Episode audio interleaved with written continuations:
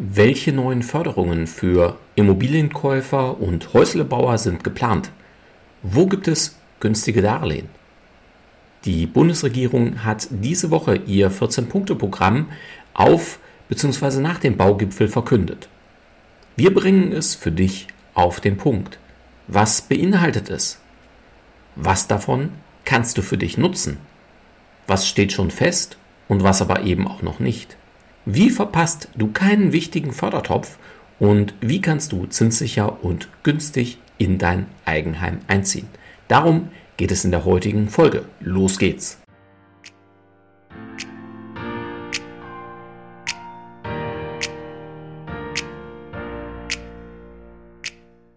Herzlich willkommen zum Podcast deines Zinsorakels. Werde finanzschlau und erfahre, wie du deine Immobilien- und Baufinanzierung günstig, schnell und entspannt gestalten kannst. Direkt in deine Ohren von und mit Christian Schneider, deinem Finanzschneider und Zinsorakel.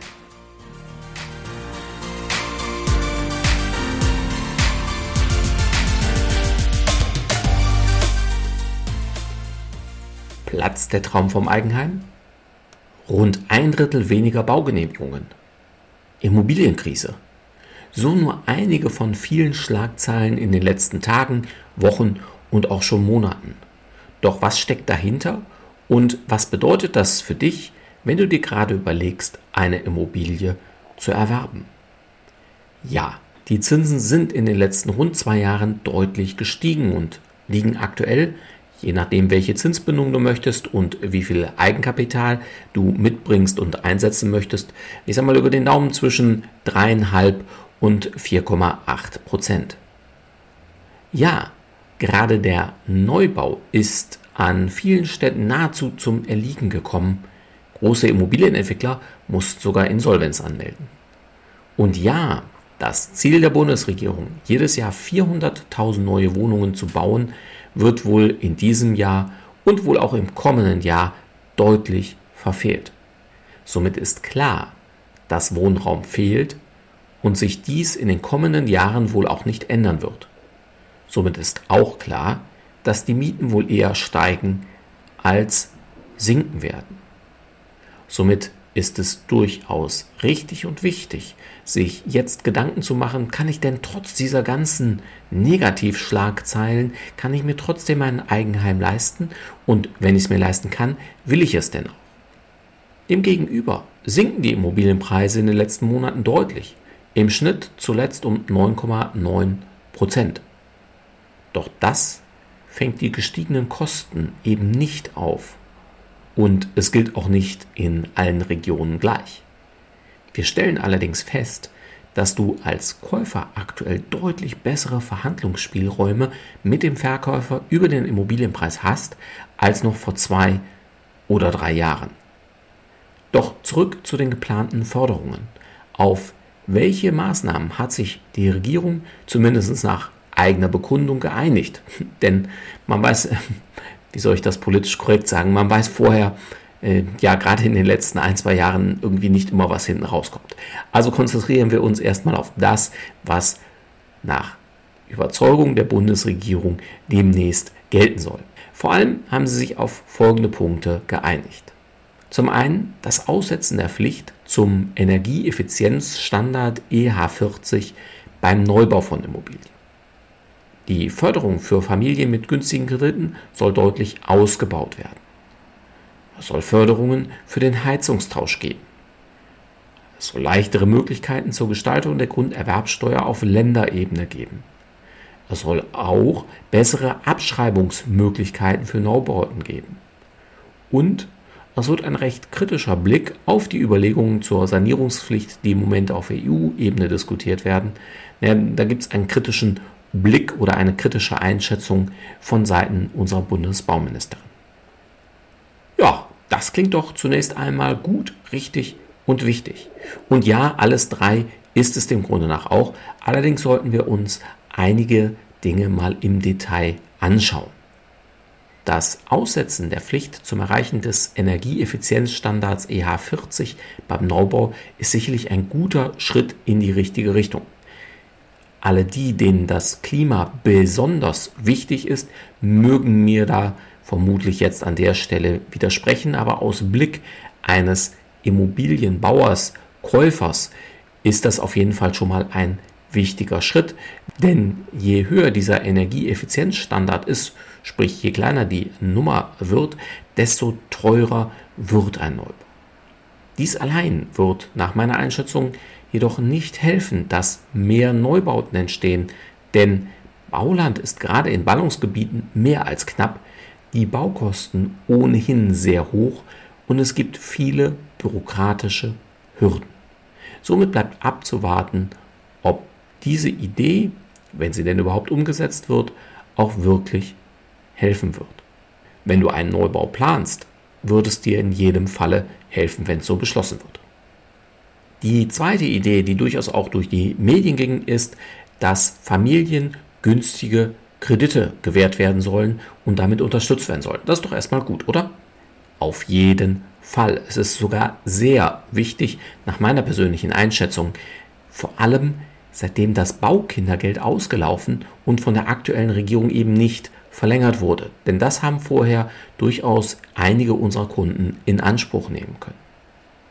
Die jetzt angekündigten Verbesserungen betreffen das schon bestehende Programm Wohneigentum für Familien, das unter der Nummer 300 bei der KfW zu finden ist. Bislang wurde es allerdings in der Praxis so gut wie nicht in Anspruch genommen. Und zwar aus mehreren Gründen. Insbesondere, weil man nicht mehr als 60.000 Euro im Jahr verdienen durfte. Also genauer gesagt, das zu versteuernde Einkommen muss unter den 60.000 in den beiden Jahren vor Beantragung gelegen haben, wobei es in den Jahren, die betrachtet werden, wenn es da schon geborene Kinder gab, die Grenze ab dem zweiten Kind um je 10.000 Euro erhöht wurde. Hm, bist mitgekommen? Hm, wie soll ich sagen? Das klingt bürokratisch und es ist bürokratisch, aber es bietet zinsgünstige Darlehen. Das heißt, sich damit zu beschäftigen, wenn es denn einen betrifft, ist durchaus richtig, richtig viel Geld wert. Wer diese Einkommensgrenze nicht überschritt, konnte das Förderdarlehen bekommen, wenn er einen Neubau in Form eines Energieeffizienzhauses nach dem Energieeffizienzstandard 40 erwarb. Und genau dies fand, ja, wie eben auch schon gesagt, so gut wie nicht statt. Und deshalb hat auch so gut wie niemand diese Förderung bzw. diese Förderdarlehen in Anspruch nehmen können. Jetzt aber zu den Verbesserungen, die die KfW übrigens schon direkt umgesetzt hat. Das heißt, das gilt schon Stand heute. Du kannst also die neuen Verbesserungen schon Stand heute in Anspruch nehmen. Du darfst jetzt ein zu versteuerndes Einkommen von bis zu 90.000 Euro zuzüglich nach wie vor den 10.000 pro Kind ab dem zweiten Kind haben. Das gilt im Übrigen, wenn du ähm, verheiratet bist, dann denn auch zusammen. Ansonsten, wenn äh, einer von euch alleinerziehend ist, gilt es dann auch nur für diese Person. Und auch die Höchstgrenzen des Förderkredits, also das Maximum an Kredit, was du von der KfW bekommen konntest, wurde angehoben. Und wenn dein Haus noch QNG zertifiziert ist, sind die Kreditmöglichkeiten nochmal etwas höher, aber das sind Details, die können wir gerne dann im persönlichen Gespräch erörtern. Weiterhin gilt es allerdings nur für Neubauten. Oder wenn du einen Neubau, der vor weniger als einem Jahr fertiggestellt wurde, erwirbst. Und dieser muss nach wie vor ein Energiehaus, ein Energieeffizienzhaus der Stufe 40 oder besser erreichen. Oder, wie gerade schon gesagt, QNG Plus oder QNG Premium zertifiziert. Ja, ich habe vorhin gesagt, Energieeffizienzhaus Standard 40 soll es bei Neubauten nicht mehr gelten. Das ist grundsätzlich richtig, dass das angekündigt ist. Für dieses Programm hier gilt das aber weiterhin. Wenn das mal kein bürokratischer Wahnsinn ist. Zumal die Höhe des Einkommens und des Kredits von der Anzahl deiner Kinder entsprechend abhängt. Mal ein konkretes Beispiel, damit klar wird, wieso du dir diesen, ich sag mal in Anführungsstrichen, Wahnsinn dennoch antun solltest. Wenn du zwei Kinder hast, darfst du jetzt bis zu 100.000 Euro verdienen bzw. ein entsprechendes zu versteuerndes Einkommen haben und dann hast du Anspruch auf ein Förderdarlehen in Höhe von bis zu 170.000 Euro. Und jetzt kommt das wirklich Schöne, das wirklich Spannende für dich. Der Zinssatz für dieses Förderdarlehen liegt aktuell, je nach Ausgestaltung, wie du das gerne haben möchtest, zwischen 0,01 oder bis zu 0,51 Prozent. Das heißt, dieser Zins ist extrem attraktiv. Somit lohnt es sich, immer genau und wieder neu hinzusehen und eben aber auch das Kleingedruckte zu lesen oder sich mit einem erfahrenen und versierten Finanzberater oder Finanzierungsberater hierüber auszutauschen. Denn die Programme, deren Voraussetzungen und auch die Konditionen verändern sich fortlaufend. Das heißt, für dieses durchaus sehr spannende Förderdarlehen nochmal ganz kurz und knapp zusammengefasst. Es muss ein Neubau sein. Es muss nach wie vor ein Energiehaus 40 oder besser sein. Und nur dann hast du Anspruch, wenn du denn mindestens ein Kind hast. Standsimmobilien, das was zumindest bei uns die meisten Kunden erwerben, sind von diesem Programm ausgenommen. Und noch eins, nur weil es von Politikern angekündigt wird, ist es eben noch lange nicht umgesetzt. Sprich, vieles klingt gut, wird aber nie Realität. Und die Fördertöpfe sind begrenzt. Somit kann es dazu kommen, dass ein gutes Programm schon nach wenigen Tagen erschöpft ist und es damit nicht mehr gilt. Das haben wir gerade bei der aktuellen Bundesregierung immer wieder erleben dürfen in den letzten beiden Jahren. Auch an die im Zuge des Heizungsgesetzes geplanten Fördersätze für den Heizungsaustausch will die Bundesregierung noch einmal rangehen. Das heißt, der maximale Fördersatz soll demnach von 70 auf 75 Prozent steigen. Und er soll es nicht nur Eigentümern im Eigenheim vorbehalten sein, sondern auch Wohnungsunternehmen oder Vermietern zustehen. Auch hier bleibt es sicherlich spannend, egal ob du schon eine Immobilie hast oder überlegst, eine zu kaufen. Denn die schon verabschiedeten Änderungen beim Gebäudeenergiegesetz, die zum 01.01.2024 beim Umstieg beispielsweise beim Thema Heizen in Kraft treten, die gilt es nach wie vor zu beachten. Es sei denn, auch die sollten sich wieder ändern. Das steht zumindest im Moment noch nicht in der Diskussion. Es bleibt also somit spannend. Planungssicherheit sieht leider anders aus. Und das macht es so schwierig bei einem Immobilienerwerb bzw. fördert die Unsicherheit. Denn die meisten von uns erwerben ja nicht täglich eine Immobilie oder eine weitere Immobilie und sehen es eher als langfristige Anschaffung an, oder? Apropos mehrere Immobilien. Auch für Vermieter soll es Anreize geben. So soll es bei Neubauten besondere Abschreibungsregeln, also die sogenannte AFA geben, um Mietwohnungen zu errichten, ist dies sicherlich ein guter Ansatz. Aber wie vorhin schon beim Eigenheim gesagt, die hohen Baukosten, das oft nicht verfügbare Bauland und die Bürokratie sind wohl in den meisten Fällen viel größere Hürden als eine steuerliche Abschreibung. Zumindest kenne ich niemanden, der nur aufgrund einer höheren Abschreibungsmöglichkeit jetzt das Bauen beginnt. Das mal als ganz grobe Zusammenfassung des neuesten Stands im Überflug, was jetzt äh, den Baugipfel angeht und was die neuen, ja sehr großspurig angekündigten Verbesserungen angeht. Führen wir uns auch noch mal ganz kurz vor Augen, was es bislang schon gibt, denn das wird es auch weiterhin geben, also voraussichtlich. Förderkredite der KfW für Energieeffizienzhäuser bis zu 150.000 Euro an, an Darlehen und das auch zum Teil mit Tilgungszuschuss. Also du musst im Zweifel gar nicht alles zurückzahlen, sondern ein Teil wird dir erlassen bzw. geschenkt. Und das gilt insbesondere, wenn du eine Immobilie zur Eigennutzung kaufst und diese dann energieeffizient sanierst. Das heißt, gerade das, was wir vorhin hatten, war ja nur für einen Neubau oder ein sehr neues Gebäude und jetzt gibt es aber auch schon länger ein Programm, das wohl nicht angefasst werden wird, also auch nicht verbessert werden wird, für bestehende Immobilien, die du nach Kauf oder während Kauf entsprechend sanierst. Weiterhin vergibt die KfW und auch übrigens äh, einige Förderbanken der Länder Kredite, wenn du äh, erneuerbare Energien nutzt bzw. die nachrüstest, Barrieren reduzierst oder dich vor Einbruch entsprechend schützen willst, sowie wenn du den Wohnraum einer bestehenden Immobilie erweitern willst. Und dann gibt es noch die Dinge, die aktuell noch in der Diskussion sind und wo es eben noch keine Ergebnisse bzw. keine konkreten Ergebnisse gibt. Das gilt insbesondere für die auf EU-Ebene diskutierte Sanierungspflicht. Hier könnte somit auch auf uns in Deutschland noch einiges zukommen. Positiv formuliert, es bleibt spannend.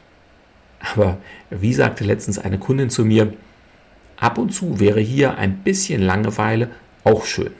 Und ja, ich kann sie total verstehen, denn Planungssicherheit wäre so wichtig. Da ich weiß, dass auch immer wieder die einen und anderen Berufskollegen und Kolleginnen entsprechend gibt, die hier beim Zinsorakel zuhören, auch euch ein herzliches Willkommen in meinem Podcast. Nutzt meine Hinweise und Zusammenfassungen gern. Doch meldet euch dort einfach mal bei mir, denn in einem Netzwerk, das sich gegenseitig austauscht, könnten wir noch viel mehr erreichen. Und für uns alle gibt es wie gewohnt eine Zusammenfassung der heutigen Folge, denn es war ja durchaus inhaltlich eine Menge Input. Fassen wir also für heute zusammen. Noch hören wir viele Absichtserklärungen und Versprechen von Politikern. Ob, wann und welche Taten, sprich Gesetze, Verordnungen und Förderungen tatsächlich an den Start gehen, ist weitgehend unsicher. Einiges wie zum Beispiel das, was ich eben von der KfW erwähnt habe, ist bereits umgesetzt und das ist grundsätzlich mal als sehr positiv zu sehen. Insgesamt gilt es mehr denn je, sich zu informieren und immer informiert zu bleiben. Beispielsweise natürlich mit dem Abo des Podcasts eines Zinsorakels. Deine Entscheidung, ob du ein Eigenheim erwerben möchtest oder nicht, solltest du bitte nicht oder nicht alleine von Fördertöpfen abhängig machen. Natürlich nimmt jeder von uns dankbar Förderungen mit. Doch wenn du es dir auch ohne leisten kannst, kannst du dich sehr beruhigt auf die Suche nach der zu dir passenden Immobilie inklusive der zu dir passenden Finanzierung machen. Damit du weißt, ob es auch ohne Förderungen geht oder welche Förderungen für dich in Frage kommen und auch Sinn machen, empfehle ich dir aus Erfahrung einen Termin bei einem unabhängigen Finanzierungsberater. Gern natürlich auch direkt bei deinem Zinsorakel. Stichworte wie Probewohnen und Perspektivberatung sind ja dabei sehr hilfreich. Zumindest spiegeln uns das sehr viele unserer zufriedenen Kunden zurück. Wenn dir das nicht sagt, frag gern mal nach. Komm somit bei Fragen einer Musterberechnung oder dem Wunsch nach Beratung gern auf mein Team und mich zu. In diesem Sinne wünsche ich dir, bleibe neugierig und werde noch finanzschlauer. Sieh dir gerne auch meine zahlreichen Videotutorials an oder höre andere unserer Podcast-Folgen. Bis bald, sagt dein Christian Schneider als dein Finanzschneider und dein Zinsorakel.